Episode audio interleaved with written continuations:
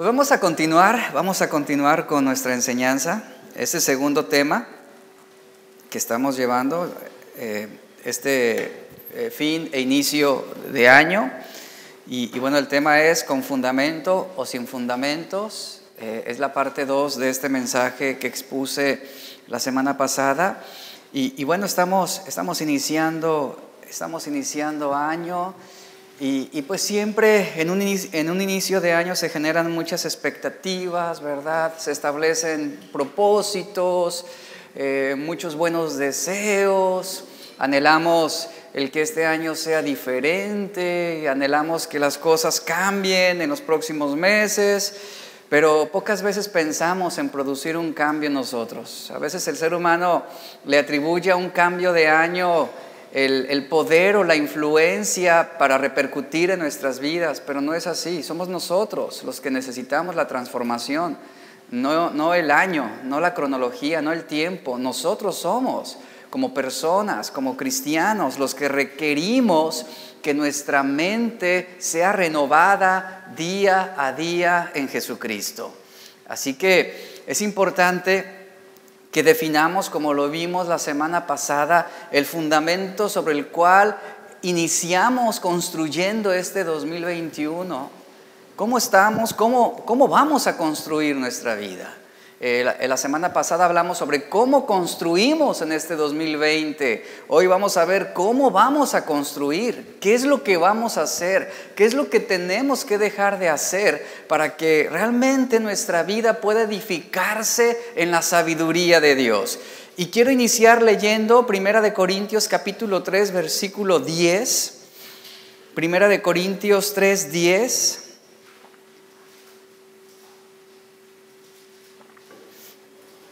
Son palabras del apóstol Pablo a la iglesia en Corinto.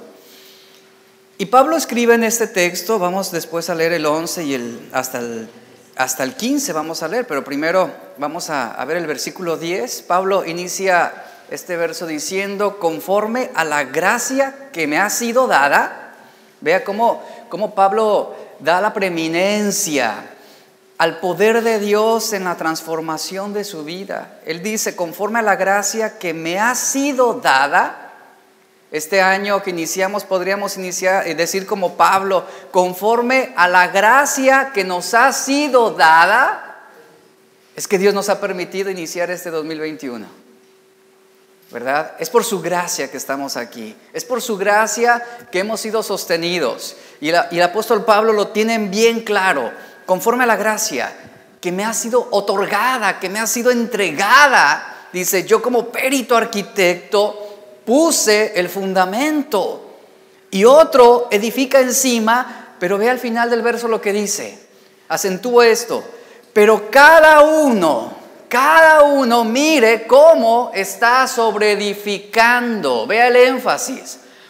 Cada uno de nosotros debemos mirar, debemos evaluar cómo vamos a sobreedificar sobre el fundamento ya establecido que es Cristo. Es bien fácil mirar el cómo está edificando otro. Es muy fácil y tentativo el observar cómo lo están haciendo otros. Y la mayoría de las veces juzgamos a las personas y decimos, no, está mal, no está haciendo esto bien. Pero Pablo está invitándonos y está centrando la atención en lo que nosotros vamos a hacer a partir de este momento. Cada uno observe, evalúe, califique cómo va a sobreedificar su vida. En otra versión, Pablo dice así, eh, este, este verso se lee así, Dios dice, por su bondad, me permitió actuar como si yo fuera el arquitecto de este edificio o de ese edificio. Y yo dice, como un buen arquitecto, o también se traduce como un buen constructor, puse la base firme. Es decir, edifiqué la iglesia sobre el Evangelio. Dice, luego otros vinieron y construyeron sobre esa base. Pero dice esta versión así, la, última frase, pero cada uno, vea, cada uno dice, debe tener cuidado de la manera en cómo está construyendo. Es lo que Pablo está diciendo. Tú debes tener cuidado en cómo construyes. Tú no debes juzgar la vida de otro, tú no debes juzgar las acciones de otra persona. Pablo está diciendo, mírate a ti mismo, evalúa lo que tú estás haciendo, no lo que tu esposa hace, o lo que el esposo, lo que los hijos, lo que tú estás haciendo en este momento. Ahora, en los tiempos de Pablo, el término arquitecto conlleva la idea tanto de diseñador como de un constructor. Es la idea general que está estableciendo. Y Pablo lo que está haciendo es evaluar lo que cada uno está haciendo. Él está asegurando algo y eso es importantísimo. Pablo está diciendo, el cimiento es firme, el cimiento está establecido, la estructura ha sido puesta con los materiales adecuados, pero ahora corresponde, como dice Pablo, que cada uno mire cómo va a sobreedificar sobre ese cimiento, sobre ese fundamento. La forma verbal, verbal sobre edificar en el griego es un indicativo presente activo y bueno, esto lo que hace es enfatizar acciones continuas, es decir, no inicio únicamente sobre edificando el primero de enero del 2021. Al ser un presente activo, un indicativo, nos está llamando a que evaluemos continuamente el primero de enero, el 5 de enero, febrero, marzo, abril, mayo, junio, julio, agosto, septiembre, octubre, noviembre, diciembre. Es decir, cada uno de los días de este año debemos evaluar, debemos evaluar, trabajar en acciones continuas para poder edificar. En pocas palabras, cada acción cada actitud, cada pensamiento que nosotros presentemos es un ladrillo sobre el cual estamos edificando sobre el cimiento ya establecido. Y qué importante siempre es no solamente tener la creencia correcta, la doctrina correcta, sino también la actitud correcta. Y es algo en lo que debemos también trabajar. ¿De qué sirve, por ejemplo, tener una doctrina correcta o verdadera si hay una mala actitud con respecto a mi prójimo o con respecto a los demás? Debemos evaluar cómo vamos a construir este año. En cuanto a mi posición como pastor, debo revisar con responsabilidad sobre qué estoy edificando la iglesia la estoy edificando con pensamientos humanistas, con psicología o con filosofía humana, o con la palabra de Dios, con la doctrina bíblica. Y es algo que debo evaluar continuamente. Y lo mismo aplica para nuestras vidas. Como padre, como esposo, debo examinar meticulosamente de qué manera estoy edificando mi hogar. Lo mismo lo hacen las esposas, las madres deben estar evaluando meticulosamente de qué manera van a edificar a su familia.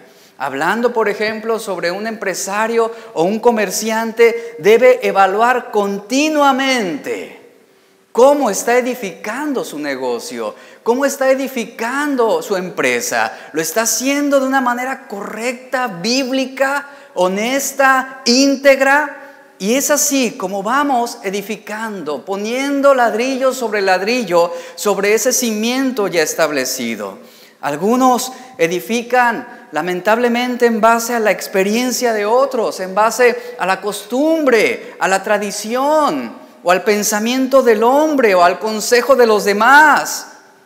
Muchos edifican mirando a otros, pero es un grave error establecer un fundamento sobre lo que el hombre dice la Biblia claramente nos dice, maldito es el hombre que confía en el hombre. Maldito el hombre que pone su mirada, su confianza en el hombre. Entonces, como cristianos, debemos establecer como cimiento la palabra de Dios, como una piedra angular que va a sostener nuestra iglesia, nuestra familia, que va a sostener nuestro matrimonio, a nuestros hijos y va a sostener todo lo que nos interesa y sobre lo que estamos poniendo nuestro corazón. Estamos sobreedificando, pero ¿cómo vamos a sobreedificar? ¿Cómo lo estamos haciendo?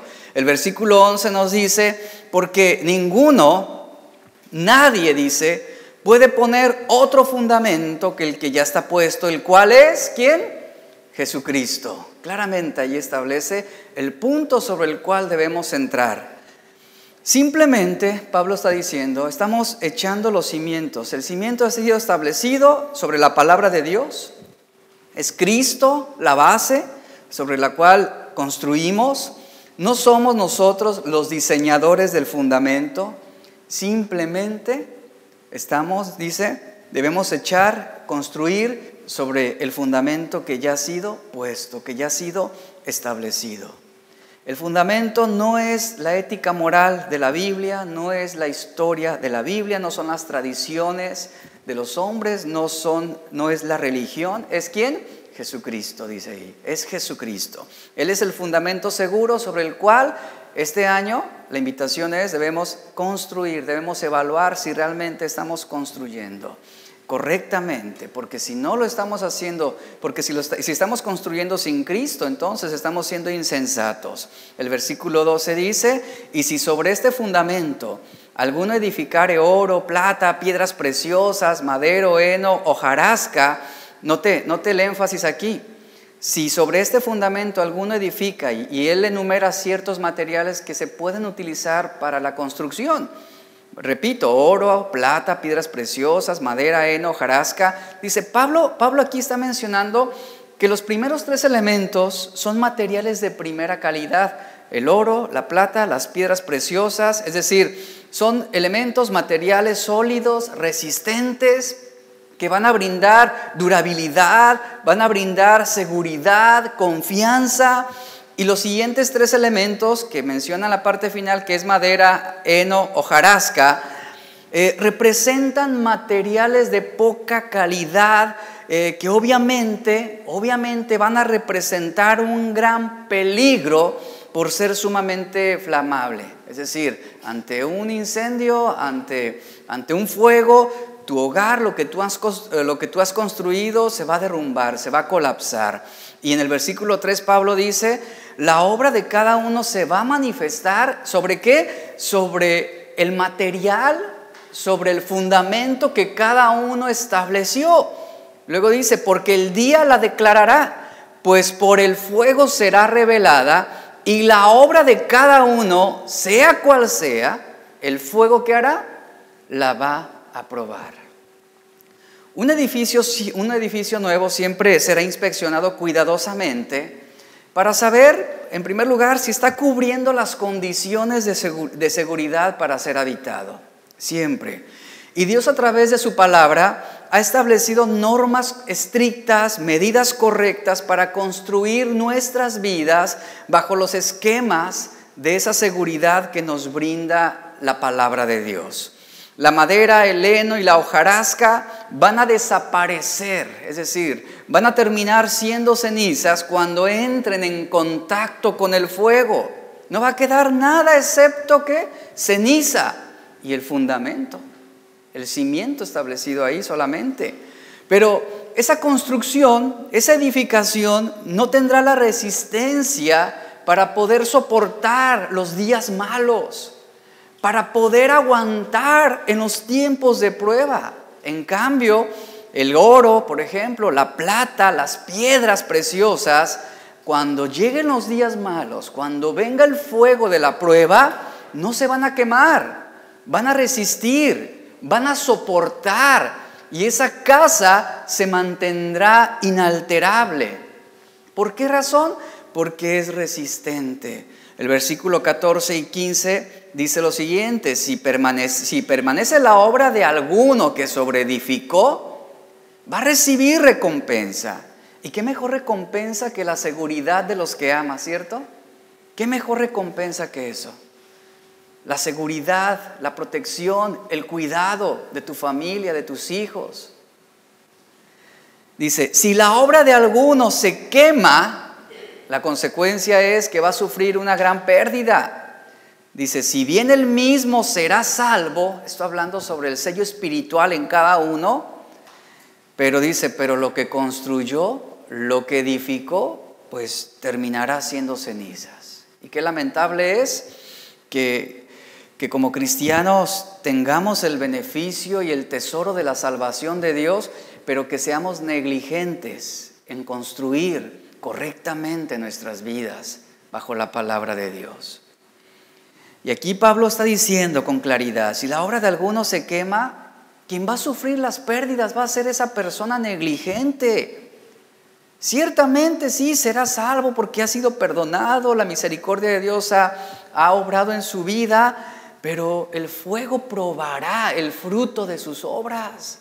El fuego probará si fue un siervo diligente, si fue un siervo disciplinado o resultó ser negligente, si resultó ser una persona perezosa que no le importaba, que no le importaba hacer las cosas de una manera adecuada. Entonces, si nosotros somos verdaderos cristianos, como lo dice aquí Pablo, nuestra salvación es segura, pero aquí hace referencia a grandes pérdidas. Escuchen grandes pérdidas que tendrá nuestra familia si no estamos edificando correctamente. Y yo creo que es un bien que todos buscamos, que los nuestros, que nuestra familia, nuestros hijos, ¿verdad? Nuestro matrimonio, nuestra esposa, el brindarles esta seguridad. Por eso este año no debemos pensar solo en nosotros, sino en la gente que, eh, sobre la cual estamos influyendo, personas a las cuales estamos amando, Debemos edificar también para brindar seguridad a ellos. Entonces, dos maneras seguras de destruir un edificio son, número uno, dañar el fundamento, número dos, o construir con materiales de mala calidad. En primer lugar, hay que asegurarnos de que tengamos el fundamento correcto. Y en segundo lugar, seamos diligentes en construir con materiales de buena calidad. Y nuestro hogar, indiscutiblemente, nuestro hogar, nuestra vida, eh, todo lo que respecta a, a, nuestra familia debe ser, debe ser edificado sobre Cristo, no sobre la idea de los hombres, no sobre los principios del mundo, no sobre las tendencias, no sobre la cultura, sino sobre Cristo. Ahora, ¿quién va a determinar finalmente si lo hicimos bien? ¿Quién? Dios.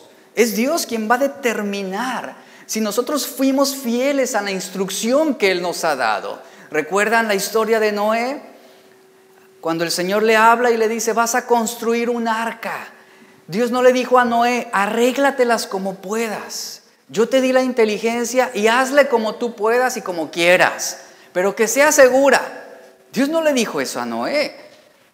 La Biblia nos dice que Dios le dio las medidas, la longitud, la anchura, la envergadura, el tipo de materiales que usaría, el tipo de cera, de pegamento, todo, absolutamente todo.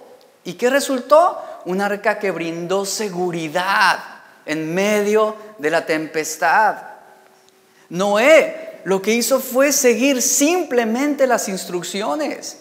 Él no se dejó llevar por lo que su experiencia le decía, o por lo que su sentido común, o por lo que su razonamiento y conocimiento sobre las cosas le pudiera indicar. Él confió en lo que Dios le estaba diciendo y él hizo como Dios le había dicho, no como alguien más. Yo me pongo a pensar en los hijos, en la familia de Noé, que a lo mejor le sugerían diferentes cosas. Oye, no, mejor usa este material o, o mira, mejor hazlo así. Pero Noé alineó su vida, su obediencia a la palabra de Dios. Y por esa razón fueron salvos él, eh, fueron salvos él y toda su familia.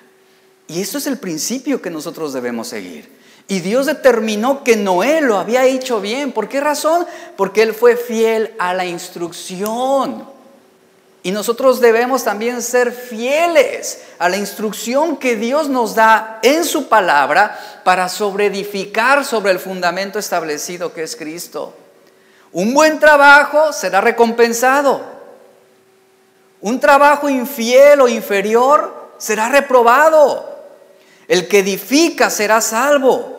Aunque así dice como por fuego, significa que un trabajador infiel, negligente y perezoso aunque tenga la gracia de Dios y la salvación de Dios, lamentablemente tendrá pérdidas muy, muy, pero muy costosas por no haber sido diligente en su vida.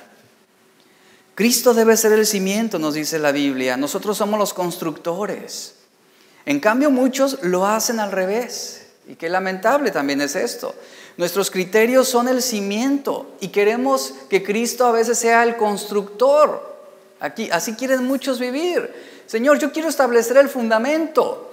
Yo quiero que tú hagas esto en mi vida y lo vas a hacer de esta manera. Y queremos que Cristo construya a nuestra manera. Y no es así. Él es el fundamento. Nosotros somos los constructores. Pero la necedad te lleva a decir, no, yo quiero ser y establecer el fundamento. Y que Él construya en base a mis sueños, a mis pretensiones, a mis ambiciones. Debemos construir y colocar cada una de las piedras, cada uno de los ladrillos, cada una de las, de las vigas, según lo establecido por Dios. Algunos están construyendo mal. Y están construyendo mal porque han reemplazado el fundamento establecido. Y están utilizando materiales de mala calidad. Ahora, ¿cuál es el material con el que estás construyendo tu familia? ¿Cuál es el material con el que estás construyendo tu vida? ¿Estás construyendo tu hogar según los rudimentos del mundo o según Cristo? Aquí es donde evaluamos cada uno cómo estamos sobreedificando. Hay una historia, seguramente la he escuchado y, es muy, muy ilustrativa acerca de este punto, que habla acerca de un maestro de construcción ya entrado en años, ya a punto de jubilarse estaba listo para retirarse, para disfrutar de su pensión, de su jubilación, del fruto de todos los años de trabajo. Y él, platicando con su jefe, le, contó acerca de sus planes de dejar el trabajo para llevar una vida más placentera con su esposa, con su familia. Obviamente iba a extrañar su salario mensual, su cheque, pero él necesitaba retirarse. Y él decía, pues ya, ya veré cómo le hago. El, jefe, el dueño de la empresa, se da cuenta de que era inevitable que su buen empleado dejara la empresa y le pidió como un favor personal que hiciera un último trabajo, que diera un último esfuerzo, que construyera una última casa. Era todo lo que le pedía. El hombre accedió, comenzó su trabajo, pero él, inició ese proyecto, ese último proyecto, de una manera eh, desinteresada.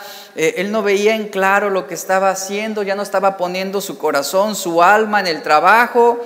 Y por lo tanto, y para terminar más pronto ese proyecto y retirarse, él, él comenzó a utilizar materiales de calidad inferior y obviamente su trabajo no era lo que él normalmente hacía. Lo mismo, lo mismo que los ayudantes que él contrató, su trabajo era deficiente. Y así es como este hombre comenzó a edificar esta casa. Cuando este hombre terminó el trabajo, el jefe fue a inspeccionar la casa y en ese momento, ya cuando la casa fue entregada totalmente, él le ofrece las llaves de la casa, le dice, aquí está, aquí están las llaves de esta casa, esta es la casa que tú has construido para pasar tus días para poder jubilarte, para poder pensionarte, disfrútala. Es tu casa, es un regalo para ti. Tú mismo la has edificado. ¿Y cuál fue la sorpresa de este hombre? Que había construido una casa sin saber que era para él, con materiales de mala calidad, teniendo todos los recursos disponibles para hacerlo de la mejor manera. Y así pasa con nuestras vidas. El Señor nos dice, edifica tu vida, construye tu vida, hazlo de la mejor manera, hazlo con los mejores materiales. Yo dispongo para ti los mejores recursos, pero ¿qué nos lleva? ¿Qué nos lleva a desinteresar, a desinteresarnos en cómo construir la negligencia? Así fue este hombre. Este hombre, si hubiera sabido, escuche, si hubiera sabido que estaba construyendo su propia casa, ¿usted cree que hubiera puesto el mismo empeño? Claro que no. ¿Usted cree que hubiera elegido los mismos materiales? No. Se hubiera ido por lo mejor. Él hubiera hecho totalmente diferentes todas las cosas. Pero aquí, en este caso, el Señor nos está diciendo, esa casa que tú estás construyendo es para ti. Edifica tu casa, edifica tu vida. Aquí están los recursos que yo dispongo para que lo puedas hacer. ¿Y qué se requiere para hacerlo? se requiere disciplina, se requiere compromiso con Dios, se requiere que nuestra voluntad sea sujeta a su voluntad, a su palabra. Y qué triste es que así como este hombre, ahora él tendría que vivir en esa casa deficiente por el resto de su vida. Una casa que él mismo construyó. Y así está pasando con la vida de muchas personas. Están viviendo en la casa deficiente que ellos mismos construyeron. Y están lamentando, y están sufriendo, y están llorando, y están diciendo, ¿por qué a mí? Por negligentes, ¿verdad? Por no obtener interés en la obra de Dios, por ser deficientes en su compromiso con Cristo. Y ahí están muchos, viviendo por vivir en una casa que representa un peligro para ellos. Porque cuando vengan las tormentas, cuando vengan los tiempos difíciles, es una casa vulnerable. Este año tenemos la oportunidad, iglesia, de construir correctamente. El Señor está diciendo, he dispuesto para ti los recursos, hablando espiritualmente, aquí está, edifica tu vida con sabiduría, edifícala. Pero Señor, no tengo sabiduría para hacerlo. Yo te la doy, pídela y yo te la doy. Pero Señor, no puedo por esto. Él es quien nos da fuerza en los tiempos de la debilidad. Y ahí está el Señor, ¿se da cuenta? Alentándonos, animándonos, diciéndonos, ánimo, levántate. Yo dispongo los recursos para que lo hagas. Yo te doy fuerza en los tiempos cuando no puedas más. Yo te estoy alentando.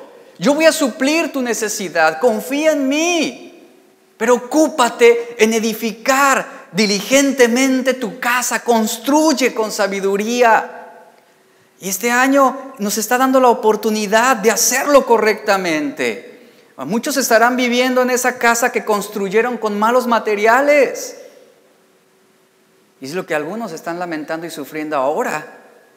Y pronto esa casa deficiente presentará graves problemas que harán difícil vivir en ella. ¿Quién puede vivir en una casa donde la estructura está debilitándose? ¿Quién puede vivir confiadamente en un lugar donde el techo está colapsándose? Ninguno. Pero así es como muchos están viviendo, lo cual hace que la vida sea más difícil. Muchas personas lamentablemente tuvieron la oportunidad de edificar correctamente y Dios dispuso para ellos todos los recursos para que, para que hicieran las cosas de la mejor manera. Sin embargo, muchos construyeron de forma negligente, desinteresada y sin poner su mejor esfuerzo. Y muchos, muchos lamentarán el esfuerzo mínimo que hicieron y lamentarán su falta de atención. Y de repente, un día, verán la situación que han creado y descubrirán que las cosas están torcidas, que la casa que ellos construyeron es imperfecta, es deficiente, va a terminar en ruinas ante la primer tempestad, ante el primer viento. Si lo hubiéramos notado antes, le aseguro que habríamos hecho las cosas diferente, pero cuando ya vemos, ya vemos el potencial peligro, es cuando decimos, si tan solo, si tan solo hubiera hecho las cosas como eran, si tan solo yo hubiera obedecido a Dios, si tan solo cuando tuve el tiempo me hubiera comprometido con Dios, y hubiera hecho bien las cosas. Y ahí están los y tan solos. Y aquí es donde Dios nos da la oportunidad este 2021. Construye correctamente. Edifica tu vida. Reedifica. Queremos hacer las cosas diferentes hasta cuando vemos que la casa está derrumbándose. Recuerda cuando seguramente la mayoría de nosotros llegamos a ir a la playa y construir un castillito de arena. ¿Y qué sucedía? Digo, por mucho esfuerzo que usted pusiera y trabajo y elaborado y le pusiera puentes y, torres y toda la cosa, ¿qué sucedía? Subía la marea y todo su esfuerzo, ¿dónde quedó? En la nada. Así es como muchos están edificando actualmente y van a lamentar cuando venga la tempestad, cuando la marea golpee tu casita de arena. Es el tiempo de ordenar nuestras vidas. Jesús en Lucas 14, 26 al 29. Acompáñeme, por favor.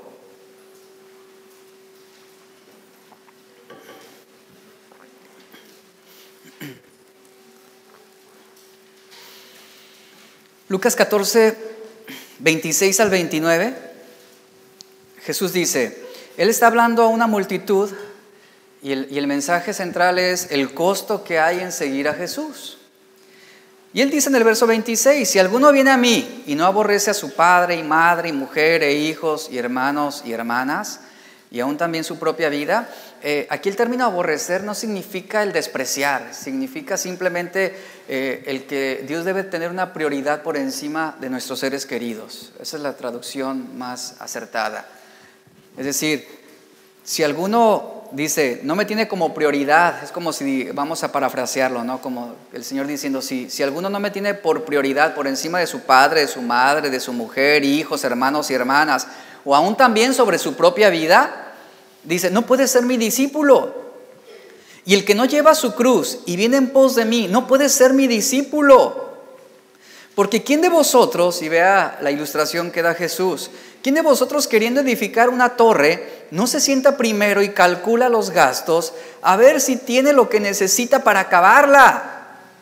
No sea que después que haya puesto el cimiento y no pueda acabarla, todos los que lo vean comiencen a hacer burla de él diciendo, este hombre comenzó a edificar y no pudo terminar.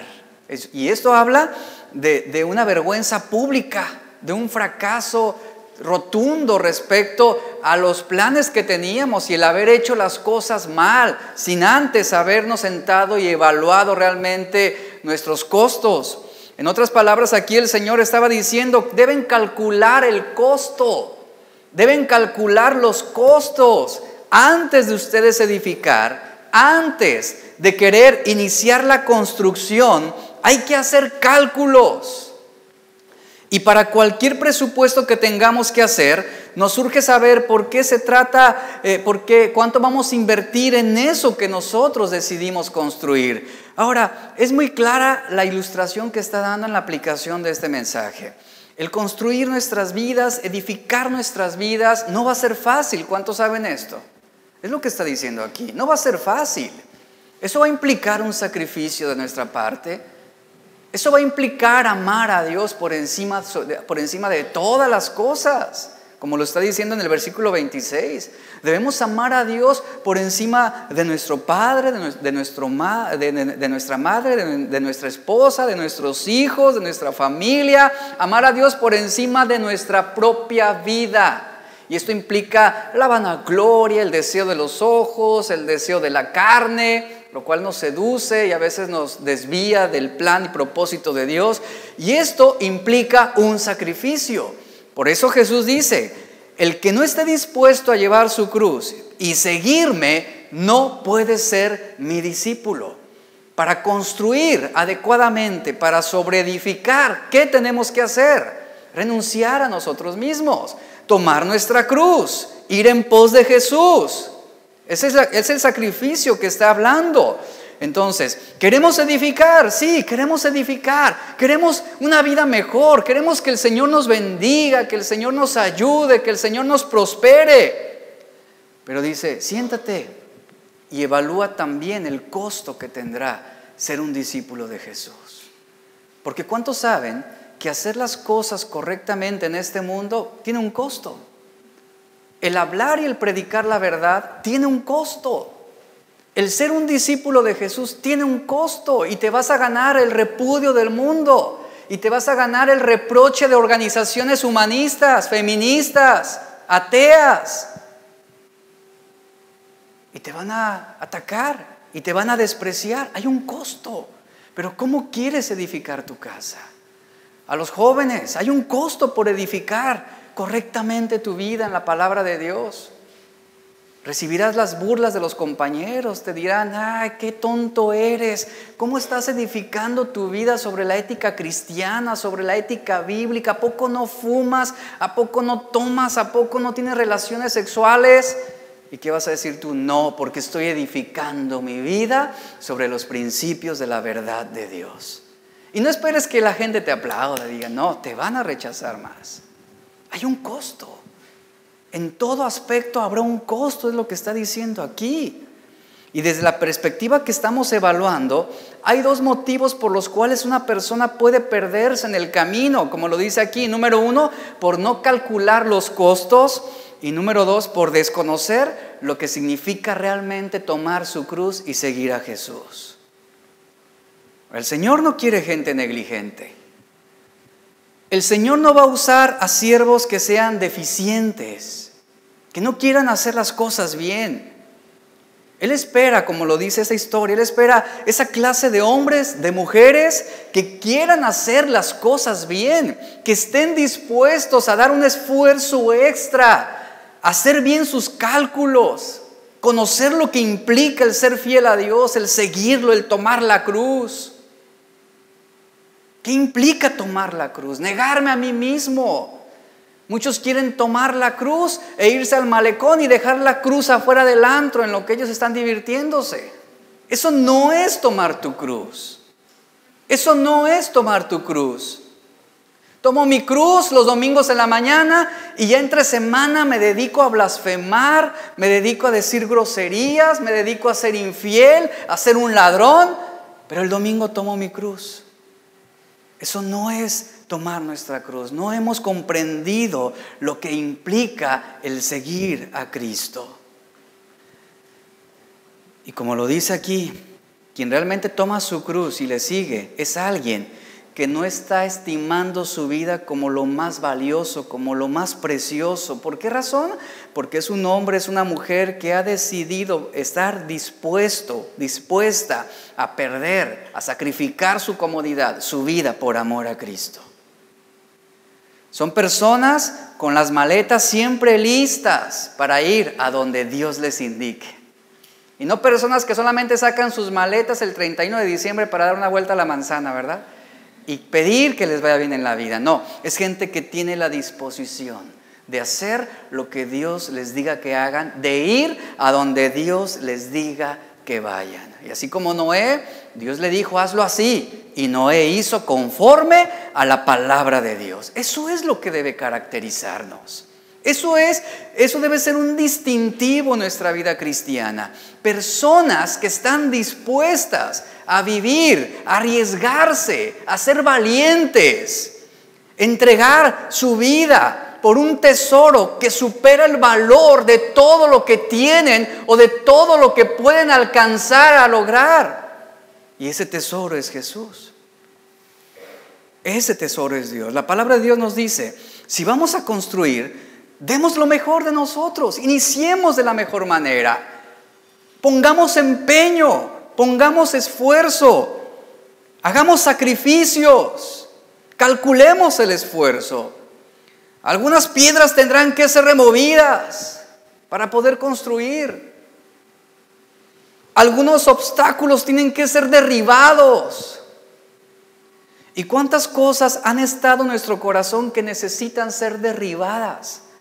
¿Cuántas piedras están estorbando que podamos construir correctamente y que no hemos querido remover? ¿Qué vamos a hacer? ¿Cuáles son los obstáculos que están impidiendo que tu vida tenga un crecimiento sólido? ¿Qué es lo que en este momento se está interponiendo entre tú y la presencia de Dios? ¿Qué es? ¿Qué es esa maleza que está impidiendo que tú puedas echar el colado, que tú puedas echar los ladrillos, las piedras para edificar tu casa? La necedad puede ser un gran, un gran obstáculo. El orgullo puede ser maleza en el corazón. Una visión errada de la voluntad de Dios puede ser un terreno arenoso. El orgullo puede ser un mal consejero al momento de querer planificar cómo debes construir tu casa. Y por ahí dicen los que saben, improvisar sale caro. Y en la vida cristiana no podemos improvisar. Tenemos instrucciones, tenemos una dirección, tenemos principios, tenemos a un Señor a quien servir y que nos está diciendo el cómo debemos hacer las cosas. El terreno irregular debe ser nivelado. Nadie construye sobre un terreno que es irregular o que no está nivelado ¿Por qué? Porque es un terreno engañoso y torcido que no brinda seguridad y no va a dar estabilidad. Tantas cosas que hay que hacer al momento de construir. Antes de construir debemos pensar alineados primero con la palabra de Dios. Hoy hay mucha confusión, hay mucho error, hay mucho engaño, muchos pensamientos antibíblicos a nuestro alrededor que nos bombardean por todos lados. Y hablando de pensamientos antibíblicos que se refieren a la vida, a la vida de santidad, a la sexualidad, al matrimonio, el mundo usted puede ver y lo está viendo, está cada vez más alejado de la manera en cómo piensa Dios. Cada vez más alejado. Y están construyendo sus casas sobre la arena. Pero cuando venga el día del juicio de Dios, todo eso se va a colapsar, todo eso se va a derribar. Esas torres de Babel que el hombre ha construido para su propia gloria terminarán colapsadas el día en que el Señor se manifieste con toda su gloria y con todo su poder. Pero no no las casas de aquellos que determinaron en su corazón y en su vida construir sobre la roca, sin, sin medir el esfuerzo, sin medir el sacrificio que tendrían que hacer. Así que, ¿cómo lo estamos haciendo? ¿Cómo lo vamos a hacer? Y lamentablemente sobre los principios del mundo, sobre los pensamientos de los hombres, sobre ese terreno irregular, es que muchos están queriendo construir sus vidas. Muchos están queriendo construir sus vidas sobre la idea de un Dios que está dispuesto o que ha sido puesto para servirme a mí. Y que con un chasquido de mis dedos ese Dios va a hacer lo que yo quiero. Peligroso, terrenos peligrosos, terrenos arenosos sobre los que estamos construyendo. Si miramos a nuestro alrededor, hay bastantes lugares engañosos y torcidos en el mundo que no se alinean a la verdad de Dios. Es ahí, es ahí donde debemos identificar las formas de pensar que no son consistentes con la palabra de Dios. Muchos han comprado terrenos irregulares, han adquirido formas de pensar según los estándares del mundo y han creado y han creído, perdón, en esas mentiras que ellos mismos han concebido. Este es un terreno torcido, desnivelado, que necesita ser allanado. Hay pensamientos irregulares en nuestros corazones que necesitan ser allanados antes de nosotros querer construir. Terrenos irregulares como por ejemplo en el matrimonio. El matrimonio debe tener una clara perspectiva del papel que le corresponde al hombre y a la mujer y a los hijos también. Pero cuando no se tiene un entendimiento sobre estos principios bíblicos para la familia, construimos sobre terrenos ásperos y rugosos. Dios ha establecido principios y verdades para cada aspecto de nuestra vida. Pero ¿qué hace el hombre? ¿Qué hace el hombre negligente? Desprecia la verdad de Dios.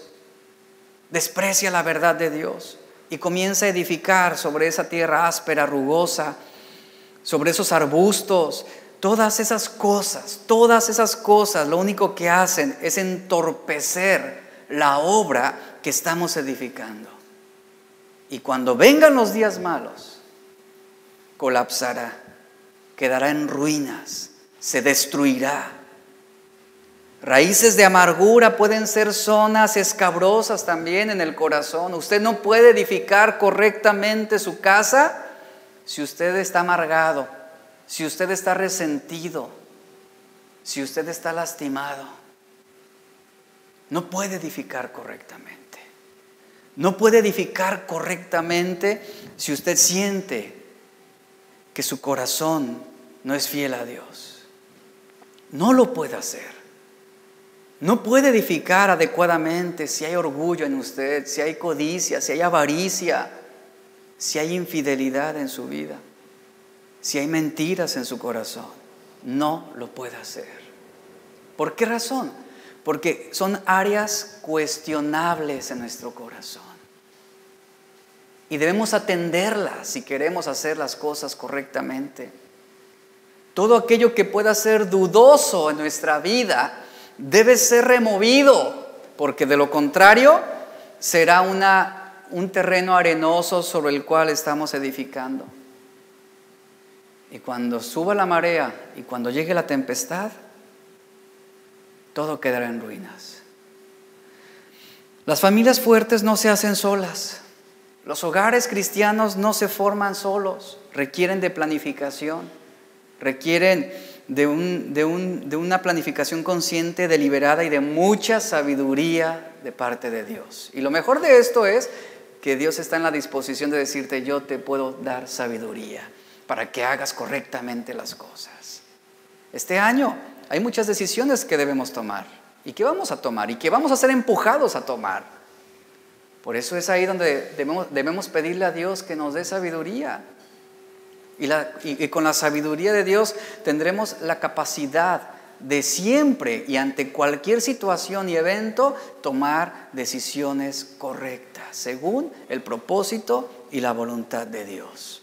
Proverbios 24, 3 y 4. Acompáñeme ahí, por favor. Proverbios 24, capítulo 24, versículo 3 y 4. Dice, con sabiduría se edifica una casa y con prudencia se afianza. Con conocimiento se llenan las cámaras de todo bien preciado y deseable. Aquí Proverbios claramente nos dice que la casa del, hombre negligente es una casa que no está construida sobre la sabiduría. Un escritor dice, una casa que no está construida sobre la sabiduría de Dios es como el palacio de nieve construido en el invierno que se va a derretir bajo el poder del sol de verano. Eso es construir con negligencia. ¿Está tu hogar fundamentado y arraigado en la sabiduría y en la justicia de Dios? ¿Realmente? ¿O acaso estás viendo que se está tambaleando y que se está sacudiendo tu hogar, tu casa, tu construcción bajo las presiones de fuerzas externas o debido a veces a nuestra visión limitada sobre la importancia que tiene la palabra de Dios en nuestras vidas? Quien es sabio es un constructor diligente. Es lo que los principios que nos enseña la palabra de Dios. ¿Por qué razón? Porque estará construyendo su hogar con sabiduría, con prudencia, con diligencia, con empeño, con esfuerzo. Y no solamente su hogar, sino también estará construyendo a las personas a su alrededor. Es decir, que es una persona pacífica, una persona amable, una persona cordial que edifica la vida de otras personas. No solo se trata de una casa física literalmente, aunque esa debe ser nuestra prioridad, nuestra familia, pero también edificamos en nuestro lugar de trabajo, edificamos en la iglesia, edificamos eh, con los clientes, en nuestra, en nuestra comunidad. Es decir, estamos constantemente edificando construyendo las vidas de las personas que nos están rodeando. Va más allá de pensar en el núcleo familiar, se extiende también hacia los demás. Y esto es una persona llena de sabiduría, llena de sabiduría. En cambio, el hombre necio, por las actitudes de su corazón, por sus valores, su conducta, su estilo de vida, está destruyendo su propio hogar. Contribuye a destruir el ambiente armonioso de, la familia. Y ahí está ese punto que nosotros debemos considerar. ¿Estoy construyendo mi casa o estoy destruyendo mi casa? ¿O estoy debilitando mi casa? Si eres una mujer casada, tu hogar, tu esposo, tu matrimonio debe ser edificado con la sabiduría de Dios. Si eres padre o madre, tu hogar involucra a tus hijos y también tus relaciones con las relaciones de tus hijos con otros también. Ahí se requiere también sabiduría de Dios. Proverbios 14.1 nos dice, la mujer sabia, ¿qué hace? Edifica su casa. Pero la necia, ¿qué hace? Con sus propias manos termina derribándola. Así que aquí tenemos que considerar esto que la palabra de Dios nos está diciendo. ¿Cómo, cómo estamos procediendo? ¿Estoy edificando o estoy destruyendo? ¿Qué es lo que yo estoy haciendo? ¿Cómo estoy haciendo las cosas? Estoy yo edificando mi hogar, estoy hablando palabras que están animando, palabras que están edificando, palabras que están impulsando, que están eh, motivando. O, o a veces también derribamos nuestra casa cuando nos dedicamos solamente a hablar palabras críticas negativas, a provocar a los miembros de nuestra familia, a presentar actitudes negativas, dureza de corazón, un espíritu rebelde, demandante. ¿Qué estoy haciendo? ¿Cómo estoy edificando mi casa? ¿O la estoy destruyendo? Termino haciendo solamente lectura de Lucas 6, 46 al 49, que fueron los textos que vimos la semana pasada, que dice, ¿por qué me llamáis Señor, Señor? ¿Y qué? Y no hacéis lo que yo digo. Todo aquel que viene a mí y oye mis palabras y las hace, les, indicaré a quién es semejante. Semejante es al hombre que al edificar una casa cavó y ahondó y puso el fundamento sobre la roca. Y cuando vino la inundación, el río dio con ímpetu contra aquella casa, pero no la pudo mover porque estaba fundada sobre la roca. Mas el que oyó y no hizo, Semejante es al hombre que edificó su casa sobre la arena sin fundamento alguno, contra la cual el río dio con ímpetu y luego cayó y dice, y fue grande la ruina de aquella casa. Aquí está un, un final ya pronosticado, pronosticado. La gente quiere entrar a un año nuevo y a veces van a buscar a la que lee las cartas o van a ver los horóscopos para ver cuál es su presagio este 2021. Pero miren, aquí la palabra nos está diciendo, no tenemos que recurrir con nadie más. La palabra de Dios nos está diciendo, si tú edificas tu casa sobre la roca, cuando vengan los días malos, cuando vengan las tempestades, cuando vea el río y golpee tu casa con ímpetu, tu casa, dice, no se moverá, porque está fundada sobre la roca. Si en este 2021 tú eres de los que oyen y no hacen, Jesús te compara a ese hombre que edifica sobre la arena. Y aquí está lo que se pronostica.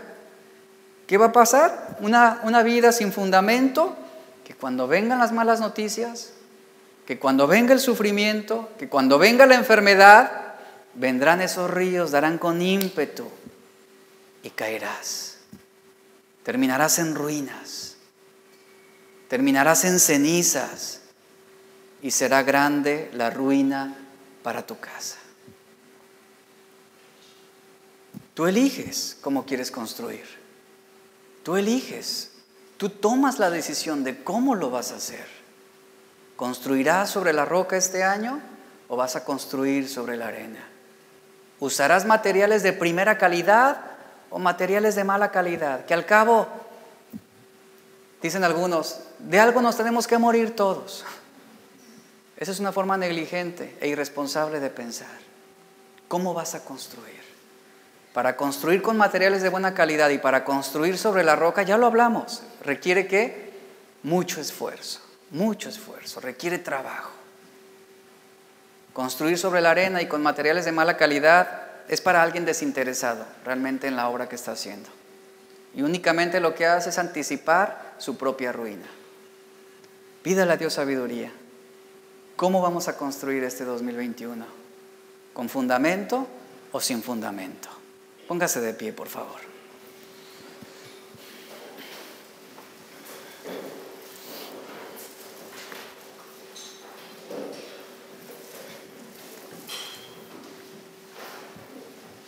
Y quiero que terminemos esta reunión adorando a Dios con un canto. Este canto usted lo va, lo va a convertir en su oración en este día. Haga de este canto su clamor, su súplica delante de Dios. Y dígale, Señor, yo quiero construir sobre la roca. Ayúdame, ayúdame, dame sabiduría. ¿Cuántos reconocen que han hecho las cosas mal? Aquí estoy hemos hecho las cosas mal en muchos sentidos. Y a lo mejor usted vio el terreno, ¿verdad? Y dijo, bueno, pues ahí ponle esa barda por allá y, la puerta ya aviéntala por aquel lado